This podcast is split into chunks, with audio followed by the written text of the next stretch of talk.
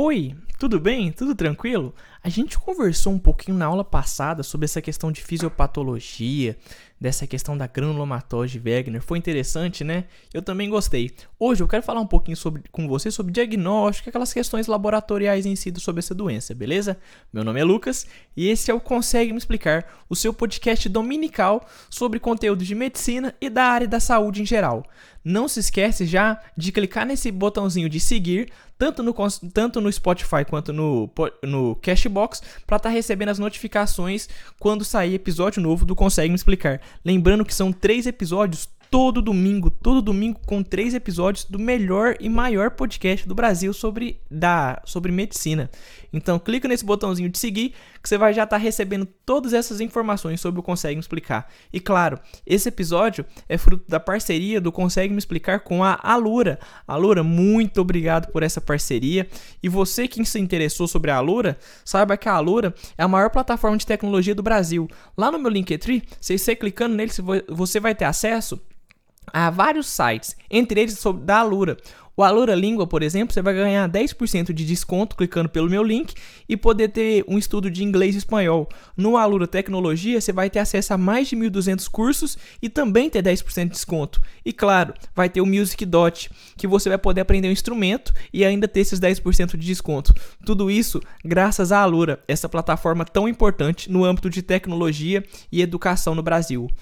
Além disso, eu quero te pedir, se você não segue Consegue Me Explicar ainda no Instagram, siga, é arroba Consegue Me Explicar underline, tudo minúsculo e junto, arroba Consegue Me Explicar underline. Vamos então em si a essa questão do diagnóstico. O diagnóstico do do, da, da síndrome de Wegener, doença de Wegener ou granulomatose de Wegener, como você quiser chamar, ele vai se basear num quadro clínico compatível com, a, com os, as manifestações clínicas que a gente tem. Por exemplo, o acometimento do trato respiratório superior, acometimento pulmonar, acometimento renal, acometimento neuroendócrino, músculo-esquelético. Então a gente vai juntar a sintomatologia para se encaixar nesse quadro clínico compatível do nosso paciente. Certo? Tranquilo? A gente vai ter esse diagnóstico asso clínico associado ao achado histopatológico é, ao achado histológico ou histopatológico, como você quiser chamar, de vasculites e, e granulomatose necrosante. Então a gente vai procurar, por meio de um achado histopatológico ou histológico, como você quiser chamar, vasculites, é, vasculite necrosante granulomatose. Então a gente vai buscar, por meio da histologia, vasculites, ou seja, inflamações nos vasos que estejam de forma necrosante e granulomatosa. Então, o achado histológico é por meio de vasculite necrosante granulomatosa, certo? Tranquilo. Os achados laboratoriais e radiológicos vão ser muito sugestivos da doença. Em relação aos achados laboratoriais, eles normalmente são inespecíficos. Pode acontecer do paciente ter uma anemia normo-normo, ele ter uma leucocitose, ele ter uma trombocitose, uma, hipergo, uma hipergama globulinemia às custas de IgA, o nosso paciente também pode ter o fator reumatoide positivo. Esse fator reumatoide vai estar positivo em 50% dos casos. Além disso, o nosso paciente pode ter um VHS e PCR aumentados. Então, esses achados laboratoriais em si, eles são muito inespecíficos, sem contar com aqueles achados inespecíficos clássicos, que é a questão da leucocitose e da, de uma possível trombocitose. Então, nossos achados específicos, a gente vai ter essa anemia normo-normo, leucocitose, trombocitose, hiper, hipergama, hipergama globulinemia às custas do IgA, o fator reumatoide positivo em 50% dos pacientes, um VHS e PCR aumentados. Em relação aos exames de imagem, é legal a gente pedir exames de imagem da, dos seios da face, do tórax, das órbitas e também pedir até um exame de urina para ver como está essa via urinária. Afinal, vai que o nosso paciente tem uma proteinúria, uma hematura. A gente tem que ter um cuidado em relação a como lidar com o nosso paciente. Outra coisa que é legal a gente pedir também é a questão da biópsia. A biópsia, a biópsia vai ser muito esclarecedora para nossa doença. Geralmente a biópsia vai ser o exame que vai confirmar o diagnóstico. Então a biópsia é o exame que confirma o diagnóstico em si. Beleza? Então, nessa biópsia, a gente vai procurar lesões do trato respiratório superior, sendo que vai ser fácil, sendo que é fácil ser realizada essa questão de busca por lesões. E essas lesões, normalmente, elas vão ser reveladas por meio de lesões granulomatosas. Lembra daquelas questões da granulomatose que eu te falei? Que é aquela questão da granulomatose, é aquela reação inflamatória do corpo, que como tenta subtrair o agente, o agente etiológico por meio de um como se fosse um círculo de células de defesa. Então, o achado nessas lesões do trato respiratório superior vão ser lesões granulomatosas. A vasculite ela vai ser observada também em um terço dos casos. Quando a gente fizer, por exemplo, uma, um pulmão ao céu aberto, a gente também pode encontrar muita coisa. O pulmão ao céu aberto é o método mais sensível para se detectar essa vasculite, certo? Há também a biópsia renal dos pacientes com comprometimento renal. Ela vai é, revelar para a gente uma glomerulonefrite crescente, pulse imune, ou seja, uma glomerulonefrite autoimune em si. Uma coisa que eu te falei lá no começo, que é muito importante, além dessa biópsia, é se lembrar do ANCA. Lembra o ANCA? O anticorpo anticitoplasma de neutrófilos? Aquela questão muito específica em si anticorpo anticitoplasma de neutrófilos. O ANCA vai ser muito importante. A gente vai sempre pedir o ANCA, a presença da tríade. Quando a gente pedir o ANCA, a gente vai ter que procurar a presença da tríade em si, que é o acometimento de via aérea do trato respiratório superior, acometimento pulmonar e acometimento renal. Beleza.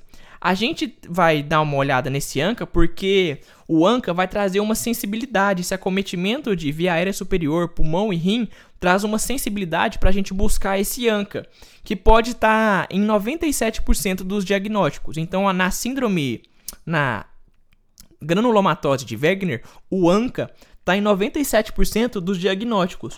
O padrão de ANCA mais comum na granulomatose de Wegener, como eu te falei lá na lá na, opa, na fisiopatologia é o C-ANCA. Lembra que é C-ANCA? O C-ANCA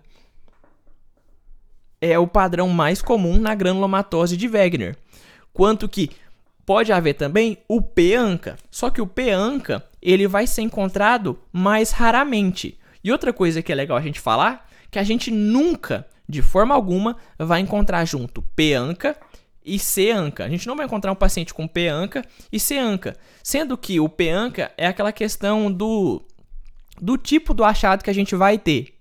Por exemplo, o P-ANCA é P-ANCA por um motivo, que é o padrão perinuclear citoplasmático, enquanto que o C-ANCA é o padrão que vai ser especificado da seguinte forma: padrão difuso citoplasmático. Então, C-ANCA padrão difuso citoplasmático no nosso achado laboratorial, enquanto que o PANCA é o padrão perinuclear do nosso achado laboratorial. Beleza? Tamo tranquilo por enquanto?